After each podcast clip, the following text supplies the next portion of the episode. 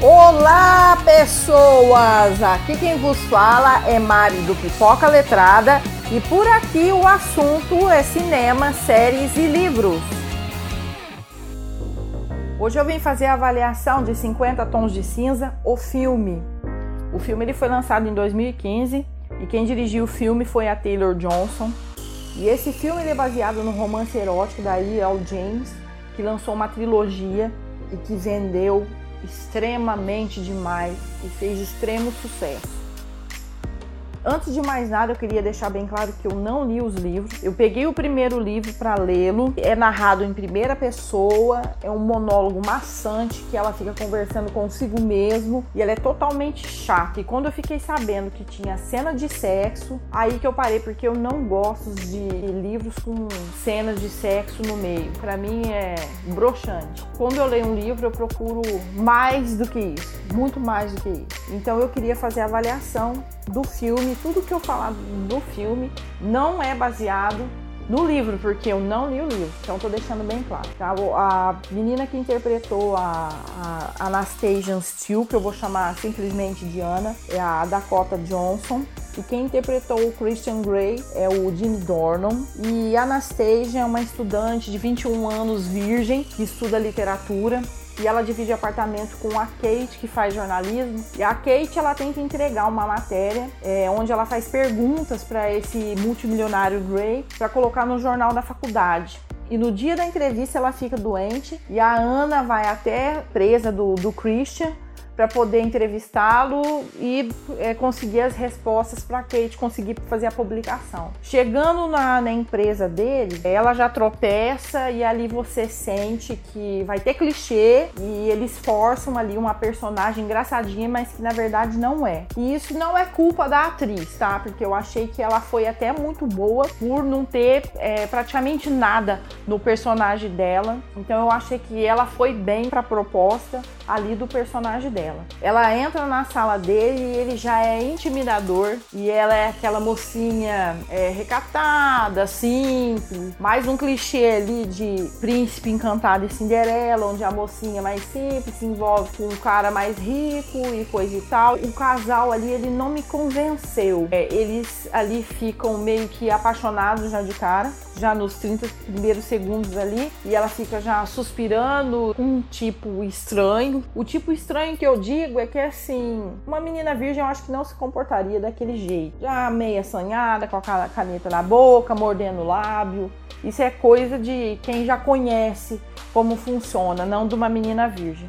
Mas isso é que eu tô falando agora é irrelevante, vamos continuar. Ele começa a, a ficar atrás dela, ele vai até na onde ela trabalha, que é numa lojinha ali de, de ferramentas ele pega a fita, a corda e coisa e tal, e ali combina com ela de tomar um cafezinho. E ali já rola aquele climão e ele pede pro, pro motorista buscá-la, né, quando ela vai sair do, do trabalho, e ele tenta impressionar ela, ele dá uma volta de avião com ela e leva ela para uma casa, né, um apartamento muito bonito, e lá ele faz a proposta para ela dela ser submissa a ele, ele ser dominador dono dela, mas para isso ele quer um contrato. Ele dá um contrato para ela com termos ali de aceitação de sadomasoquismo, onde ele apresenta ela para uma sala é uma sala ali de onde tem objetos ali de tortura sexual, né, vamos dizer assim. E quando ele fala ali é onde tá meu brinquedo, ela meio que ali onde você guarda teu Xbox, sabe, fazendo uma piadinha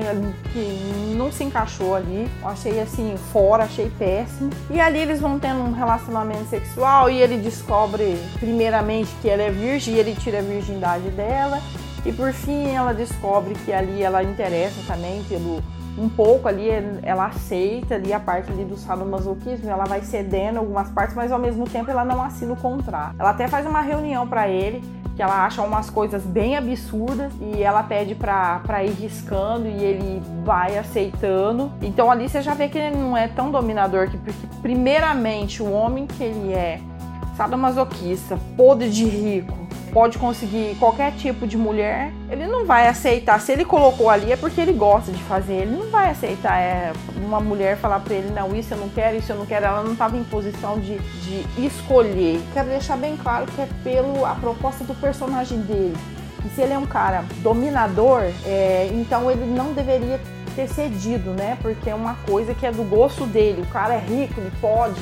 Então você não quer, tem um milhão de mulher que quer. Mais ou menos assim. Então eu acho que ficou meio que romantizado é, nessa parte do, do filme, no caso desse tema ali do, dela ter feito a reunião com ele, coisa e tal. E é, uma coisa que eu achei interessante é que a Anastasia ela começou com uma personagem boba é, e ela foi crescendo, ela foi desenvolvendo o personagem, tá? E ao contrário do Christian Grey, ele foi se desmontando através do filme. Então ele, ele era um, um, intimidador que passou a ser um dominador e que por fim das contas ele acabou entre aspas ficando submisso, né? Porque ele tem alguns segredos ali que ele não gosta, ele não gosta de, de ir no cinema, ele não gosta de sair é, que nem namorado de mão dada, ele não gosta de dormir na mesma cama que a Ana e coisa e tal. E ali ele foi cedendo ali, não, se você fizer isso um dia da semana, é, eu vou fazer isso com você, eu vou sair para onde você quiser, a gente sai para jantar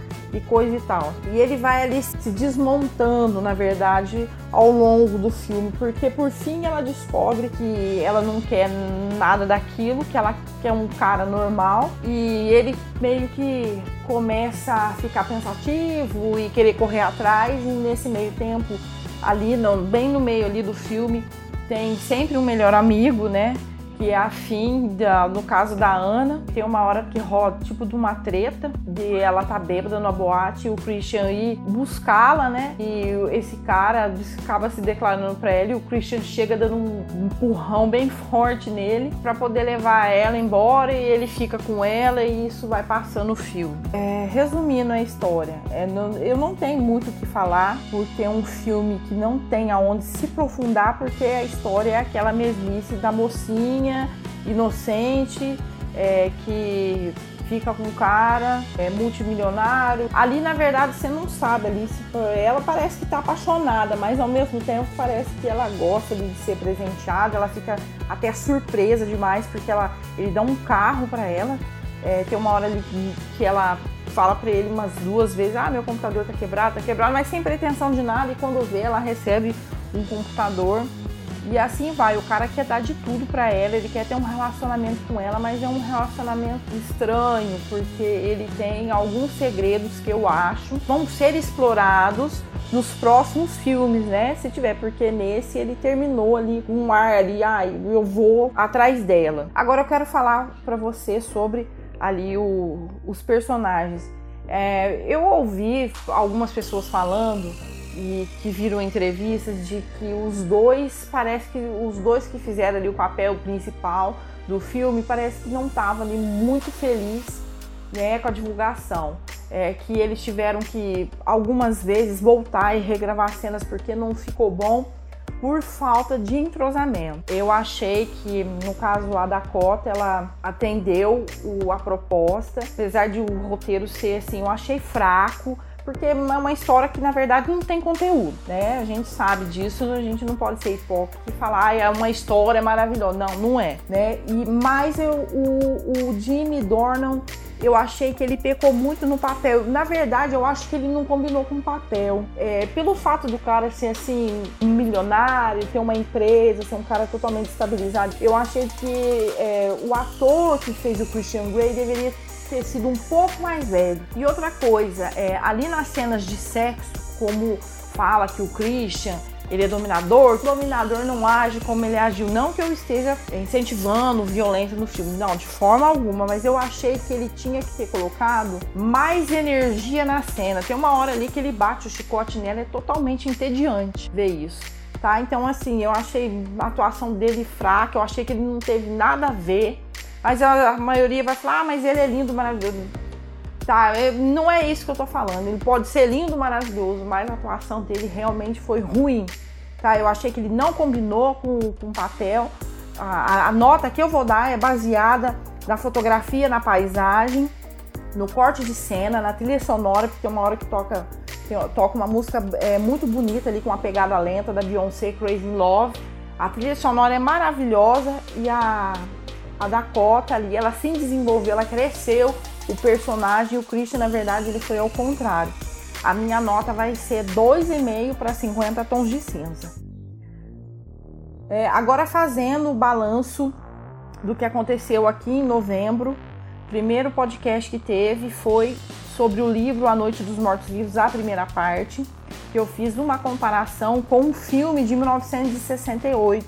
Eu falei um pouquinho até é, sobre a realidade que é muito maior no livro do que no filme, é, pela falta assim até mesmo da maquiagem artística, o recurso mesmo de tecnologia, eu achei que é, a gente enxergar um, um morto-vivo na situação ali que o autor escreveu é muito mais visível ali a leitura do livro do que o filme. Então eu passei ali para você a, as minhas impressões. É, no segundo podcast que eu fiz foi sobre o filme A Marca da Forca. É, teve ali o autor Clint Eastwood, muito famoso.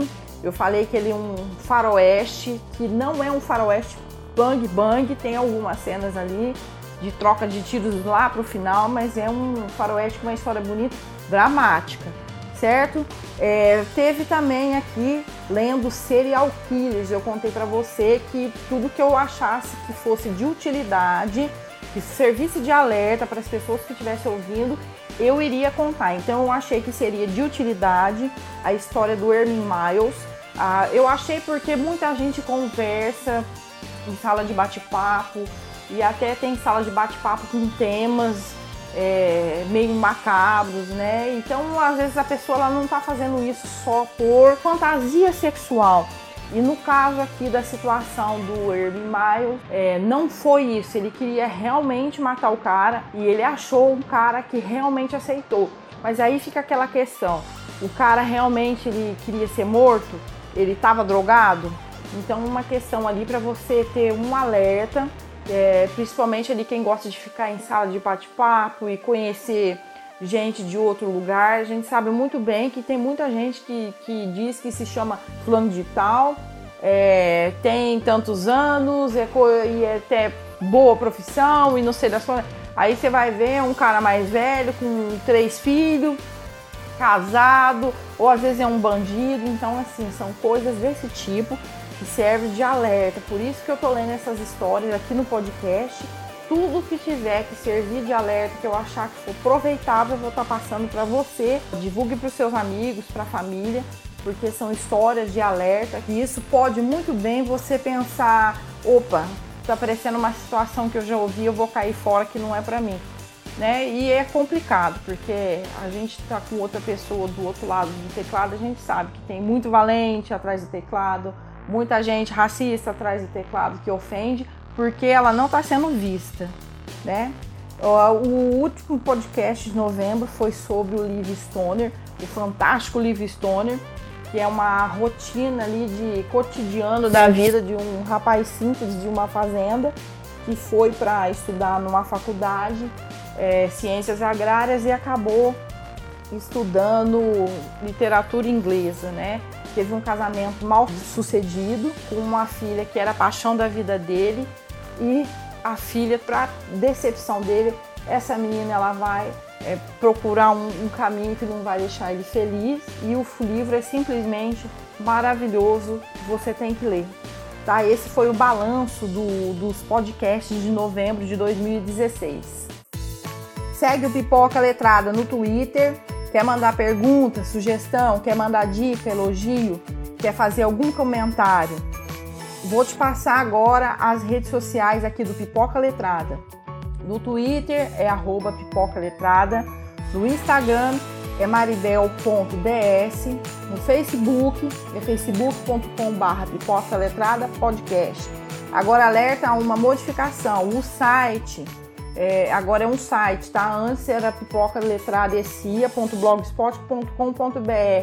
Agora a pipoca letrada tem o domínio, então ficou www.pipocaletrada.com, não tem BR.